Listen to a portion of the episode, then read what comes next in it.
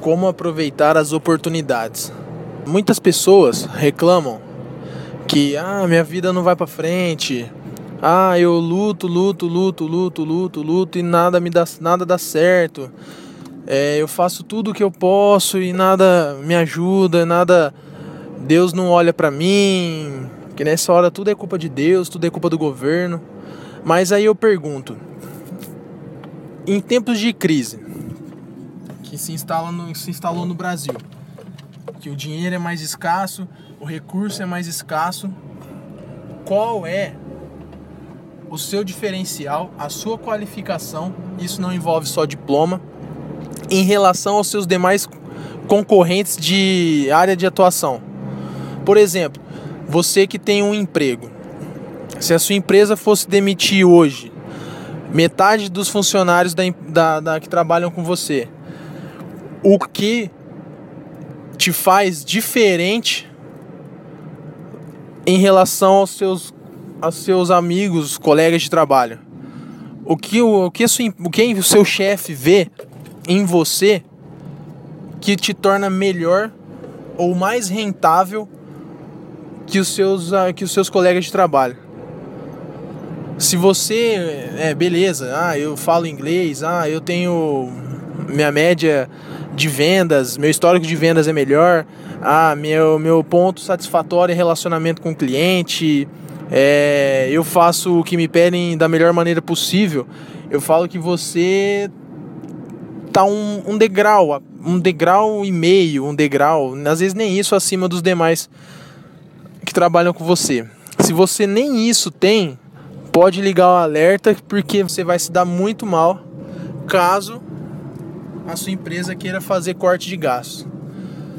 Em tempos de crise, o que a gente mais ouve é que ah, tá tudo mais difícil, tá tudo mais caro, tá tudo sumindo, as empresas estão fechando, é, tem muita gente sendo mandada embora.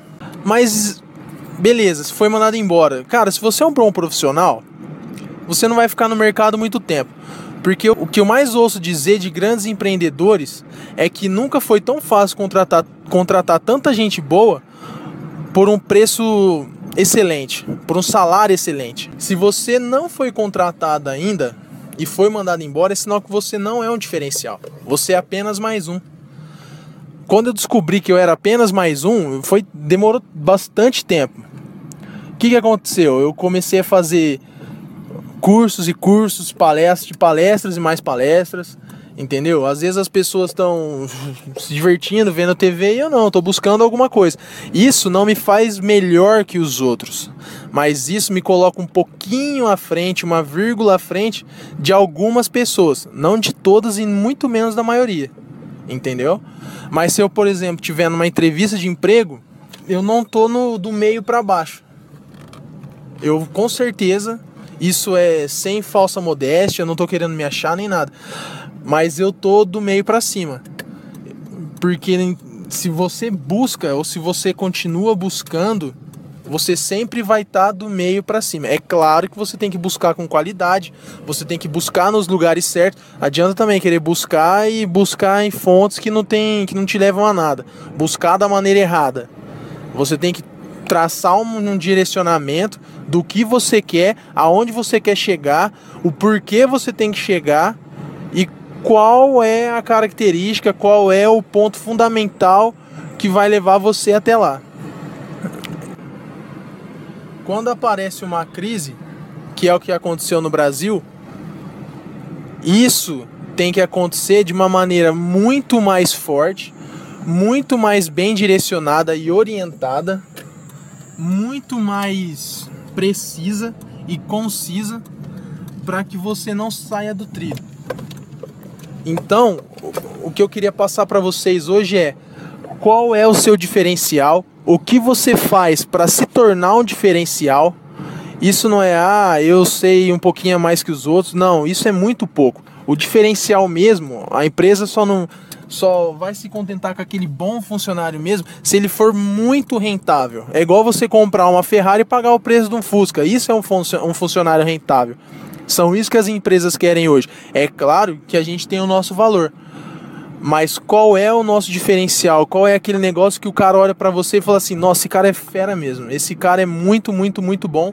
Eu preciso ter ele na minha, na minha empresa, eu preciso comprar o produto que ele vende, eu preciso tornar ele meu sócio, ou eu quero ele para minha empresa, sei lá, eu quero ter algum tipo de negócio com ele. Qual é o nosso ponto fera, o nosso ponto que é o, chama a atenção das, das pessoas e quando a, as pessoas olham para ele, ou os pontos, pode ser mais de um também, qual que, que as pessoas olhem para ele e falem assim: não, é isso aí que eu quero, é isso aí que eu preciso, ele é o diferencial, ele é o, o que eu quero para me trazer mais dinheiro. É isso aí que eu tinha para falar hoje.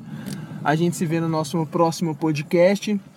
Se você gostou, dá um like lá no iTunes, compartilha nas redes sociais, curta minha fanpage no Facebook, Arthur Calil Pelágio. E é isso aí, qualquer dica, qualquer dúvida é só passar um e-mail pra gente. Valeu!